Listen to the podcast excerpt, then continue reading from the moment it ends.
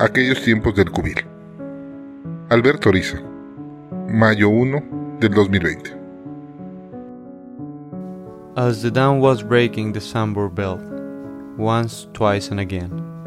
And a doe leaped up, and a doe leaped up, from the pond in the wood where the wild deer sup. This I, scouting alone, beheld, once, twice, and again. Hunting Song of the Sioni Pack, The Jungle Book by Roger Kipling.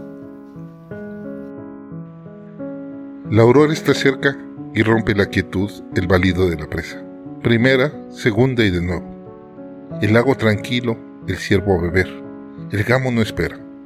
Tenso, pendiente al acecho, lo he podido ver. Primera, segunda y de nuevo. Roger Kipling. El libro de la selva. Tuve la fortuna de crecer en una manada. Sí, una manada de verdad, de lobeznos juguetones y caóticos, custodiada por lobos, panteras y osos. Claro, solo podía dejar ver mi piel de lobo por escasas horas semanales, pero cuando dejaba ver mi crespo pelaje me sentía completo. Crecer en una fantasía o ser educado por fantásticos seres en los que creo es como hoy, a varias décadas después, ya rayando el medio siglo, evoco esos magníficos momentos. Esos días que a diferencia de hoy, corrían lento y rodeados de largos silencios cotidianos. ¿Cómo tropecé con manada? Es banal siquiera pensarlo, pues hasta la fecha estoy convencido de que la manada me escogió a mí. Sería mucha casualidad o un acto muy remoto que en mi corto entender tomara tan trascendental decisión que haría que mi vida siguiera un rumbo que nunca hubiera siquiera imaginado sin ella. Si un transeúnte pasaba, solo veía una palomilla de niños empanizados arrastrándose o bien adobados hasta las pestañas en lodo fresco. Pero sin que ellos siquiera lo sospecharan, yo vivía la travesía por el desierto, en busca de las joyas robadas. Escapaba de los anillos de Ka queriendo envolverme, o libraba el enfrentamiento contra cocodrilos hambrientos en el río Waigunga. Si no, efectuaba la intrépida huida de los caóticos Vanderlock que trataban de llevarme para ser uno más de los monos desorganizados y bandoleros.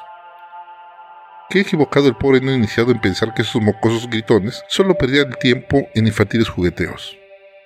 Confundir un viejo lobo con un mero niñero no es sencillo entender cómo el, mero erizar del lomo plateado de un viejo lobo gris podía callar a la manada entera sin decir una palabra. Si no, ¿cómo se explica que un muchacho cualquiera, apenas superando la mayoría de edad, pudiera con toda la facilidad y seguridad conducir solo a una manada de 50 escuincles al otro lado de la ciudad o a un lugar lejano a horas de su origen? Logrando su meta sin dejar alguno en el camino, y no solo eso, llegar con una sonrisa y con ánimo de continuar la aventura iniciada horas antes con esos cachorros, torpes y siempre propositivos, con sus pasos tambaleantes y decisiones impulsivas. Entender que la noche no es para temer, sino para acechar y descubrir, es algo que solo quien se perdió en la profunda mirada de esa pantera negra puede imaginar. En sus sutiles movimientos, en sus moderadas y atinadas palabras que un cachorro recibía, saboreando el amor que de ellas manaba. Pero sabiendas que nunca la agilidad y sabiduría del lobo más avispado competiría con la fuerza y sagacidad de esa bella pantera, refugio de todos los lobatos, pero también maestra implacable y forjadora de espíritus, siempre buena, siempre fuerte, siempre en nuestro corazón, la bella Baguira. Cuántas lágrimas corrieron de mis ojos, cuántos lamentos fueron las loas fúnebres cuando Agela ese lobo gris, sabio y silencioso, fue depositando su vida en pro de la causa de uno de sus lobos. No el más hábil, no el más fuerte, sino el distinto, el que al inicio fue condenado por muchos al exilio y que él incorporó, retó y educó en su manada. Ese cuyo amor nunca tuvo límites y nos enseñó que el amar no era un acto femenino, sino un acto humano de entrega. Cómo me hizo madurar el entender que aquel había muerto, pero que la manada tenía que seguir viviendo, y que en honor a ese gran lobo, nuestro esfuerzo se debía de redoblar. Muchas lunas pasaron llevando el coraje y la tristeza de la ausencia de mi líder. Convencido a tomar esa emoción en avances en mi vida de lobo, poco a poco, una a una, fueron llegando las presas, alcanzando los logros y finalmente logrando el paso de llegar al lobo rampante. Amarga noticia, no por no dar gusto llegar a esa meta, sino porque la promesa de ese logro era para un lobo ya muerto significaba la llegada a un camino sin salida, un callejón cerrado, donde simplemente acababa el recorrido. Recuerdo a Bagheera tratando de explicarme, a Raisha, amorosa tratando de reconfortarme, pero inútil era dar sentido a un camino concluido.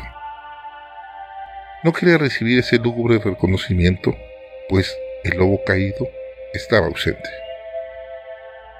La costumbre dicen que es más fuerte que el deseo, en esa costumbre de hacerme consciente de que solo era cuestión de tiempo para ser expulsado de la manada, para iniciar otra senda, esperaba y me hacía la idea de que en meses se acabaría esa etapa.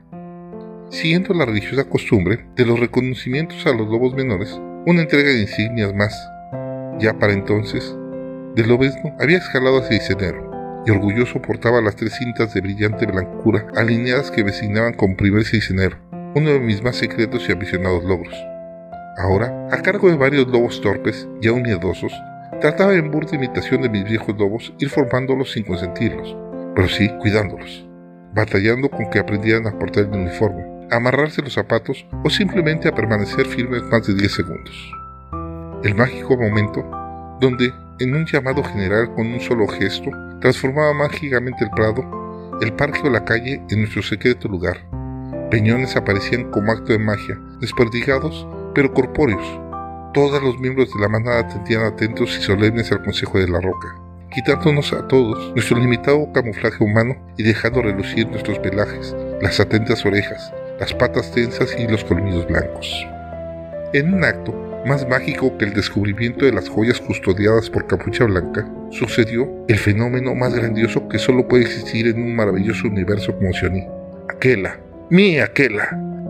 Él apareció en el peñón más alto, gallardo, tal vez más viejo, con manchas en su pelaje de otra manada de manadas. Con la sabiduría que me llenaba en su silencio, apareció demostrándome que lo definitivo siempre es temporal y que lo absoluto siempre es relativo a lo que se espera. Hay momentos en la vida que cambian la dirección del alma y tú, aquella, protagonizaste tal vez el primero y más trascendente para ese mocoso cualquiera.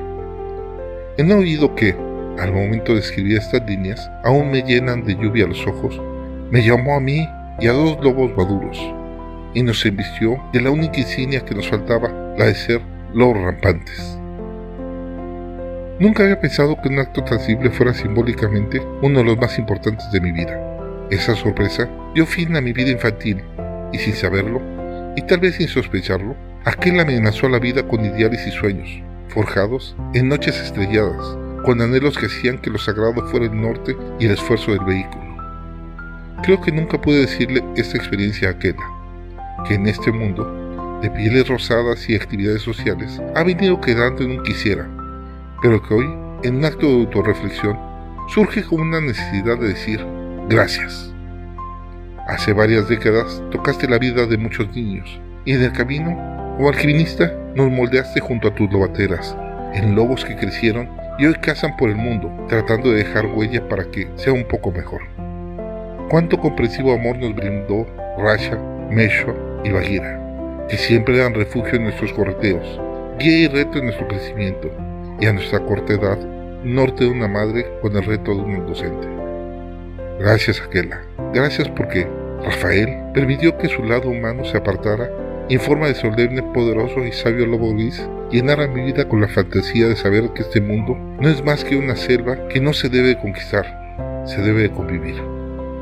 A la sombra de un árbol, sentado en un páramo aprendí ecología, aprendí ingeniería, aprendí humanidad, pero sobre todo entendí que la vida se define en dos leyes. El lobato escucha y obedece al viejo lobo. Hoy, ya habiendo pasado también por ser viejo lobo, sé que el Señor nos da la oportunidad de hacer su labor, pero que solo Él es el único viejo lobo que nos usa como su vehículo. Y el lobato se vence a sí mismo. Esto implica no solo la contención, sino toda una gama de selecciones de juicios morales y aceptación de lo correcto, que solo surgen del amor, y qué mayor amor desinteresado que el que nos atestiguaste. Buena casa, hermano. Buena casa, hermano. Que tú y yo somos de la misma sangre. De la misma sangre. Alberto Oriza, mayo del 2020.